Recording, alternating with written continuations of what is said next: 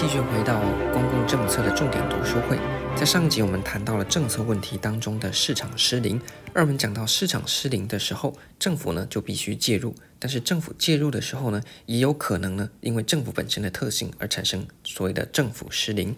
这一次我们就要跟大家介绍政府失灵有哪一些原因，主要呢有四个：直接民主、代议政府。第三个是分权政府，第四个是官僚体制。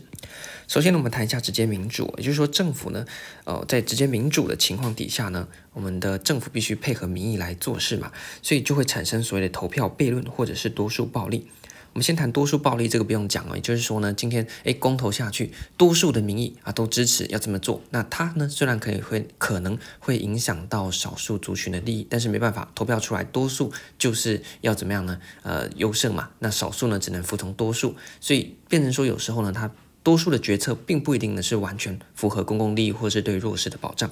那投票悖论呢？呃，指的呢就是说啊，实际上呢，人在做选择的时候呢，很长啊都是彼此矛盾的。例如说呢，你可能喜欢 A 大于 B，那喜欢 B 大于 C，喜欢 C 大于 D，但是呢，当这个不同的投票的模式之下呢，你有可能投出来的是大家最不讨厌的啊，或者是呢，呃，大家呢可能是比较次之的选择，在那个不同的投票制度底下呢会被选出。那投票悖论呢，它本身呢是属于这个。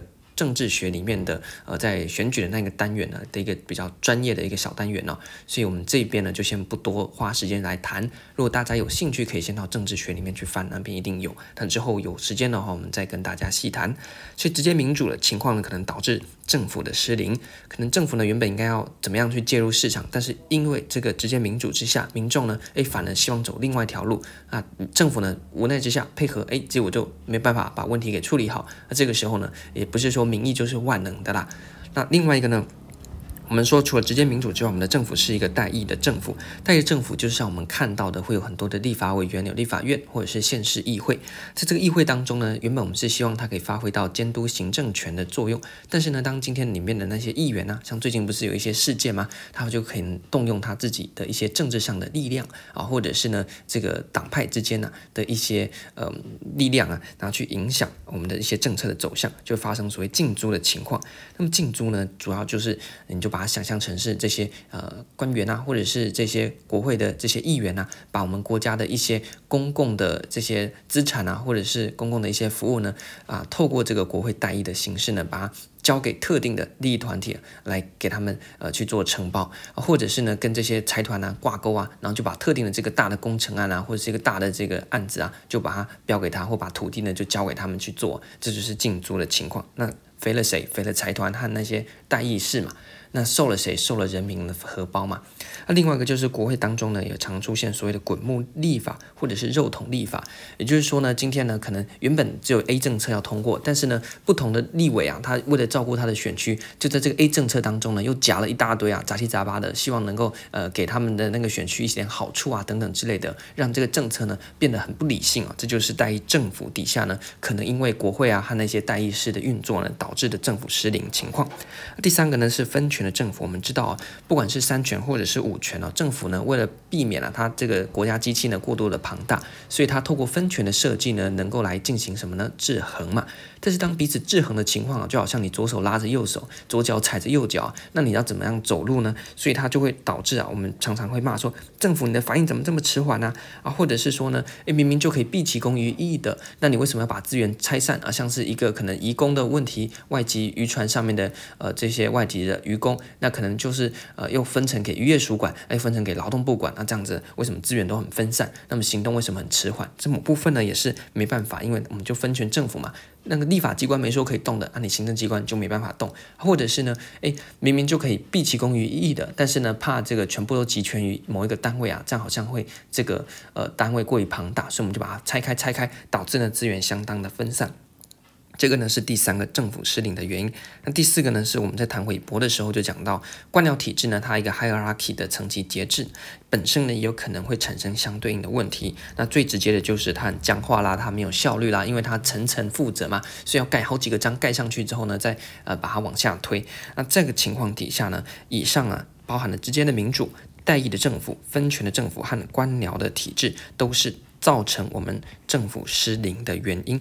那怎么记呢？很简单，第一个民主嘛，民主。人民直接讲了算的叫什么呢？直接民主。那人民选出代议士帮人民讲话叫什么呢？代议政府。所以这两个你可以一起看。那么接着呢，我们谈到政府是一个分权呃制衡的，所以呢，那个叫做分权的政府。那么政府里面的分权政府底下有什么呢？有我们的官僚体制。这样的话，你就可以很快的把政府失灵的四个主要的原因呢给记起来。那你就知道说哦，因为这四个特质呢，导致政府的有时候呢运作上面呢会有一些卡卡的啦。那卡卡的就会怎么样呢？就会没办法去处理。好的，市场失灵嘛，那政府自己也失灵了。那么针对政府失灵呢，我们谈到说，诶，进一步的如何去缓解呢？我们谈说市场失灵的时候，缓解的方式就是政府来介入。那政府本身也失灵的时候呢，我们就说可以透过。透明的课责啊，来避免这些代议士啊，或者是一些呃不不法的行为啊，是滚木漏桶那些啊。另外一个就是推动组织再造，看看能不能把这个官僚体制呢变得不要那么僵化，有效率一点。接下来呢，引入审议式民主，就可以来修正我们传统直接民主数人头这样子一个多数暴力的情况。那接着呢，同时我们一定会做的就是要健全法治的规范啊。那你法治做得好的话呢，你就可以去规范那一些可能不法的行为，避免政府的失灵。那最后呢，还是要引入。到这个市场的机制啊，也就是说，政府本身你还是有点竞争性，不然呢，你就是一枝独秀，政府说了算啊，其他人呢就叫什么叫，对不对？那这样子的话呢，你就会没有竞争性。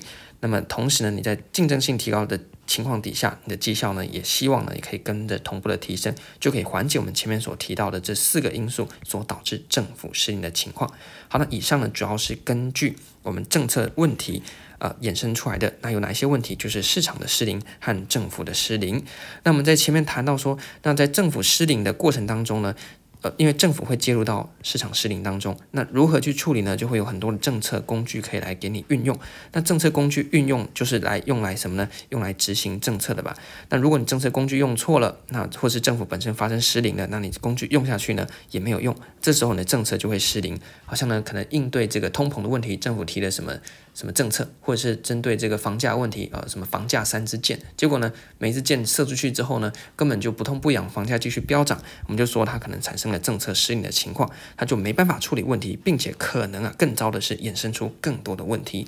好，所以谈完了两个失灵之后呢，我们下一集呢会来稍微介绍一下政策工具这个小单元。那政策工具呢，其实应该是放在政策执行的过程当中啊，我们可以怎么样去执行？就好像说你要把你的铁钉钉到墙壁上面去，那这个是你的政策。那如何执行呢？你可能就需要工具，像是那个共推亚嘛。OK，所以我们下一集会先跳出来这边讲一下政策工具，接着再回到我们的政策问题当中进行一个最后的总结。这集呢就到这边。